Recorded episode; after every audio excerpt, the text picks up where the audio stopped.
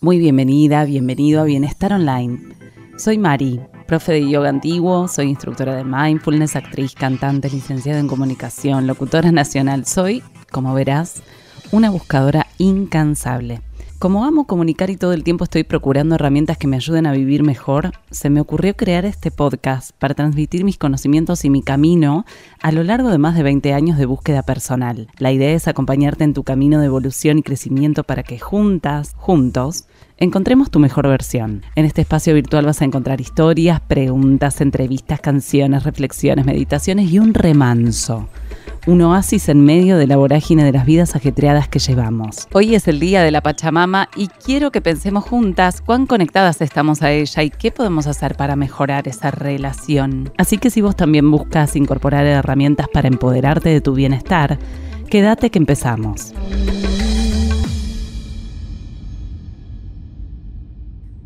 Cada primero de agosto se conmemora el Día de la Pachamama y vamos a ver primero y principal ¿Qué significa esta palabra? Que proviene de la unión de dos términos de origen quechua. Por un lado, Pacha, que viene de universo, tiempo y lugar, mientras que Mama es madre. Una hermosura, ¿no? En esta fecha los pueblos originarios de toda América Latina celebran para agradecer a la tierra, y la forma en la que lo hacen es haciendo actividades para bendecir y agradecer las buenas cosechas, la abundancia del suelo, la abundancia de los animales. La Madre Tierra es adorada por los descendientes de los pueblos originarios que habitan los territorios desde muchísimo antes de que estén delimitadas las fronteras actuales. Incluso los orígenes de este culto se remontan a la época pre-incaica, es decir, antes de que la región fuera anexada al imperio inca. O sea, estamos hablando de hace mucho, mucho tiempo atrás. La Pachamama es considerada la diosa femenina de la tierra y la fertilidad, concebida como la madre que nutre, protege y sustenta a los seres humanos. Es la más popular de las creencias mitológicas del ámbito incaico que aún sobrevive y se sostiene por medio de rituales, con mucha fuerza, eh, especialmente en las provincias del noroeste argentino.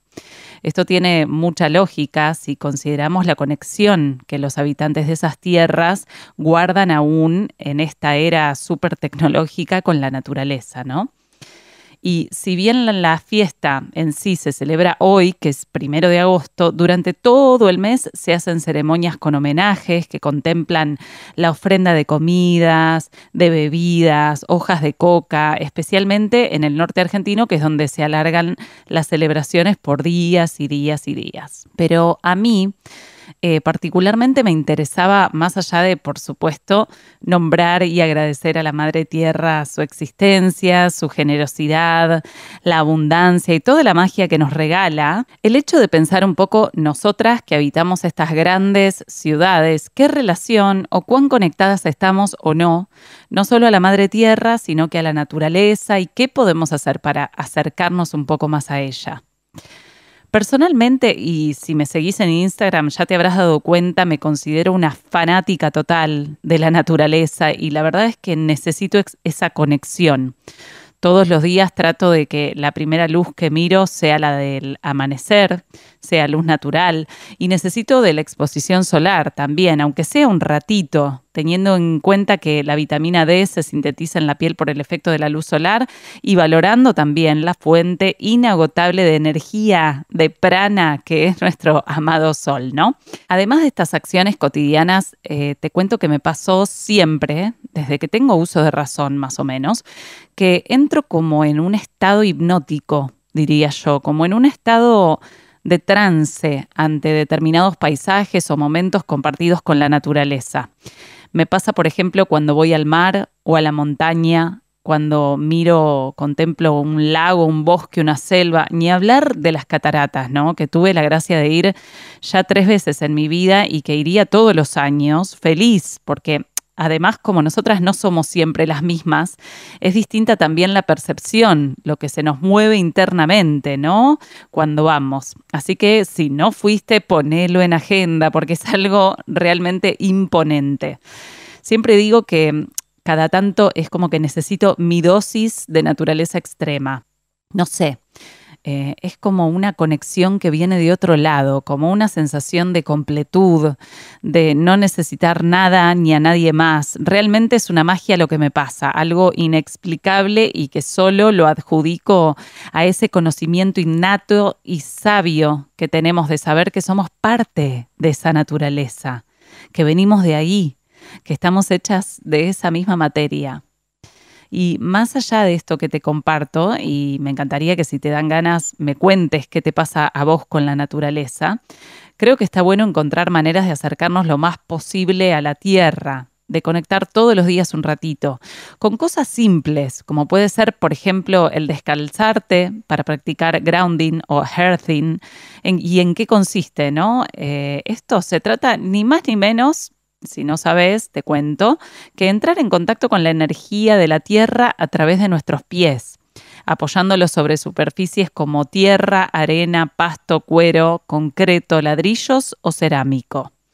La Tierra tiene carga negativa y nosotras positiva. Entonces, mediante el intercambio eléctrico que se produce con el contacto de los pies en la Tierra, descargamos el exceso de radicales libres y desinflamamos nuestras células. Como seres humanos somos seres eléctricos y actuamos como antenas. Somos capaces de emitir y de captar energía y el desequilibrio entre iones positivos y negativos puede causar algunos problemas de salud por la pérdida de electrones y por lo tanto y de esta forma indicar la falta de conexión con la Tierra. Algunas causas de este malestar pueden tener que ver con la contaminación del aire, con lo que comemos, los productos que utilizamos, cómo manejamos nuestras emociones, el estrés y el estar en espacios interiores con muchos dispositivos electrónicos y sin buena ventilación, ¿no? Entonces, ¿cómo nos beneficia el grounding? Bueno, como la Tierra está cargada de electrones, al caminar, estos electrones son absorbidos por los pies descalzos, teniendo un efecto antioxidante muy potente y eliminando radicales libres. Eh, muchas investigaciones científicas que estudiaron el efecto de andar descalzas observaron que alivia la inflamación en todo el cuerpo, lo cual puede ser causante de enfermedades como la diabetes, como el asma, el Alzheimer, la artritis, algunas dolencias cardíacas. Bueno, son varias las dolencias, las enfermedades. Otros beneficios que tiene son eh, la mejor en, en, el sueño, en la calidad del sueño, la reducción del dolor muscular, una mejora en el estado de ánimo y un efecto beneficioso sobre el estrés al normalizar la secreción de cortisol. Así que bueno, ya viste los miles de beneficios. Entonces mi sugerencia es que puedas escaparte un ratito. Si no podés todos los días, no importa. Al menos algunas veces por semana, unos minutos o durante los fines de semana. Eh, podés acercarte hasta algún verde cercano y pisarlo. Y si no tenés un verde cercano, bueno, pisar los materiales que te conté más arriba, que son arena, cuero, concreto, ladrillos o cerámico. Seguro que alguna de estas superficies vas a tener a mano, me imagino. Otro tip que te quiero compartir para que puedas conectar con la naturaleza es que puedas tomarte un ratito al día para efectivamente y con presencia plena prestar atención especial a un objeto de la naturaleza. Puede ser mirando una nube, una flor, un árbol, una hoja. ¿Por qué? Porque observar los patrones armónicos que tienen los elementos de la naturaleza y con los cuales nuestro cerebro está familiarizado, induce a nuestro cerebro en ondas alfa y este comienza a relajarse. Si encima le agregas sonido a esta observación, poniendo por ejemplo una música de la naturaleza de fondo, ese relax, bueno, va a ser súper profundo, espectacular y va a tener mucho más efecto eh, para vos. Entonces creo que hay muchas formas de conectar con la naturaleza y que es sumamente importante y crucial, te diría, para la supervivencia de la vida en este planeta, que empecemos a valorarla. Incluso tratando de modificar hábitos de nuestra cotidianidad, que pueden parecer chiquitos, pero que a la larga y sumado a los otros eh, y otras, puede ser un granito de arena, nuestro aporte. Como dice la frase, cambia el mundo, empezá por vos. Por ejemplo, vamos a hablar de la ingesta de carne. ¿Qué pasa si te propones, por ejemplo, reducir el consumo de carne en tu dieta semanal a la mitad? ¿Por qué? Simple, bueno, además de contribuir con tu salud, vas a estar cuidando el medio ambiente. Estuve investigando la web que se llama Vegano Ari. Te invito a visitarla si aún no lo hiciste, eh, que es una organización sin fines de lucro que viene inspirando y ayudando a más de 2 millones de personas a probar el veganismo desde 2014, con participantes de casi todos los países del mundo. Ellas y ellos trabajan con empresas para aumentar las opciones veganas en tiendas y restaurantes y lograron que el veganismo sea más visible y más accesible a través de un trabajo con los medios de comunicación realmente fuerte. Entonces estuve eh, chusmeando un poco y te quiero compartir algunos datos duros, algunos factores relacionados con la producción de carne que impactan en el medio ambiente global. Uno de ellos es la deforestación.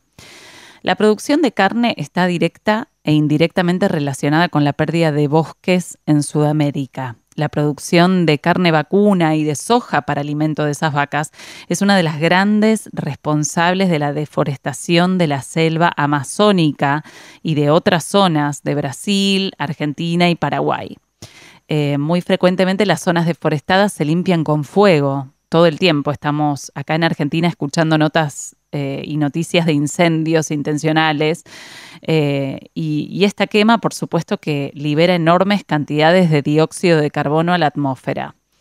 También está la pérdida de la biodiversidad. No solo los bosques están en peligro por la industria cárnica.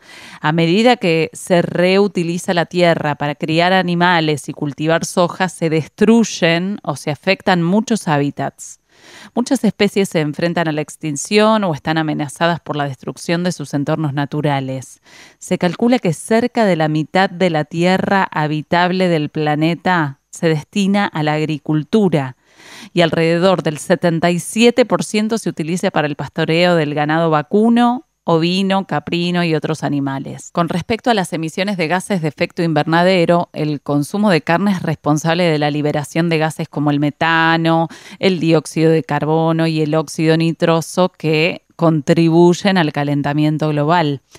Eh, ¿Y cómo lo hacen? Bueno, los animales como las vacas, las ovejas generan grandes cantidades de metano al digerir los alimentos que se transforman en estiércol en descomposición y ese estiércol que producen los animales rumiantes también libera metano. Por si esto fuera poco, muchos de los fertilizantes que se usan en la producción de soja para alimentar esas vacas son a base de nitrógeno, que por supuesto producen emisiones de óxido nitroso. Eh, otro tema eh, es el uso del agua se necesita realmente mucha agua para producir carne y la carne vacuna es la que más agua consume.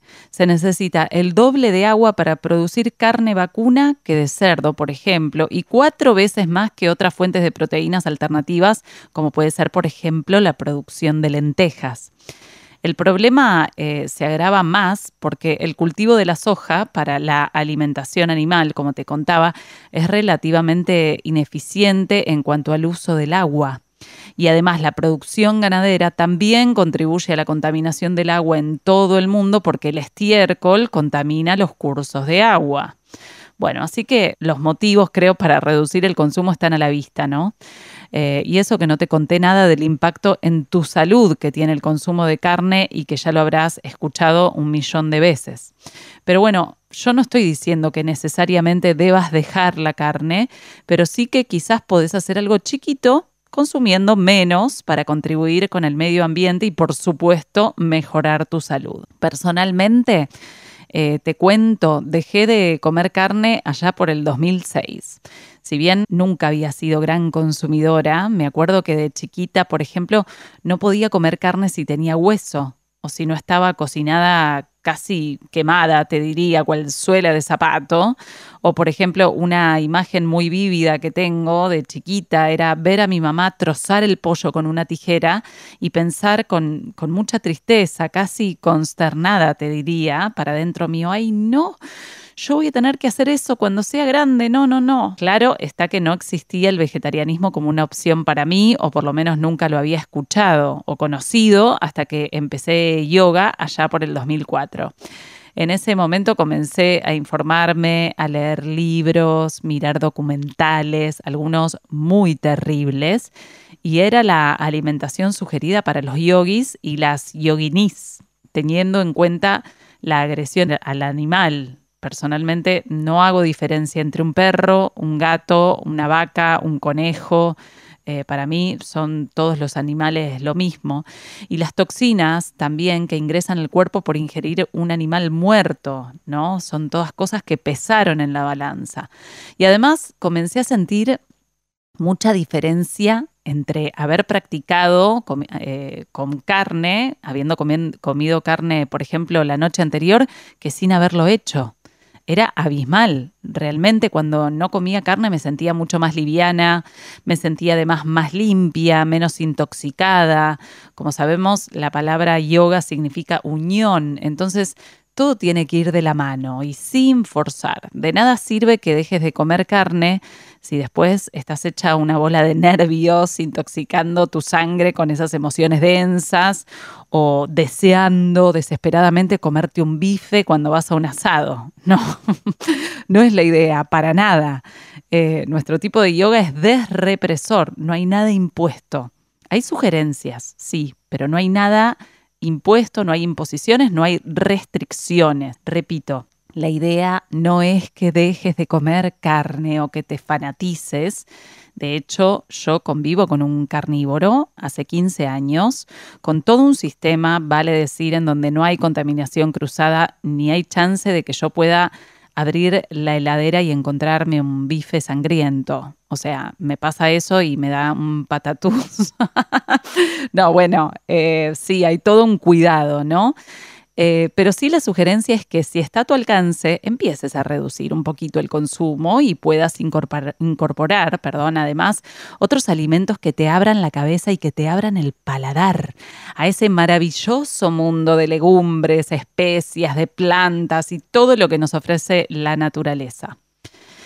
Y dejo el tema cárnico a un lado para proponerte algunos otros hábitos chiquitos que podés sumar a tu rutina para cuidar de la madre tierra. Por ejemplo, cerrar la canilla cuando te lavas los dientes, cuando lavas los platos, darte duchas más cortas, apagar las luces que no uses, separar la basura, no comprar de más, hacer compras más conscientes, más inteligentes, ¿no? No solo para cuidar el bolsillo, sino el medio ambiente. Yo creo que a esta altura em, del consumo voraz que tenemos y desmedido, eh, tenemos que relacionar, ¿no? Eh, gran responsabilidad que tiene el consumismo con el desastre climático que vivimos, ¿no? Siempre digo cuidar, honrar, amar nuestra segunda casa. La primera es el cuerpo, siempre lo digo todo lo que podamos. ¿Y a vos se te ocurren otras maneras de cuidar nuestra Pachamama, nuestra tierra, la naturaleza? Quizás eh, se te viene a la cabeza alguna otra forma de conectar con ella si te dan ganas, me encantaría que me cuentes. Podés, por ejemplo, arrobarme en historias con tu ejemplo para que podamos de esta manera retroalimentarnos, inspirarnos y crear sociedades que preserven más el planeta, que tenemos uno solo y no es descartable.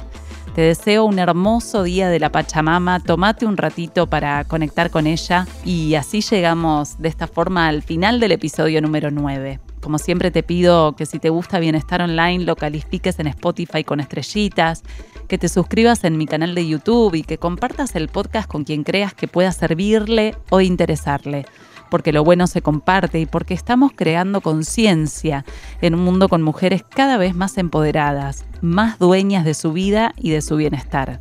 Nos encontramos acá en 15 días. Un abrazo grande.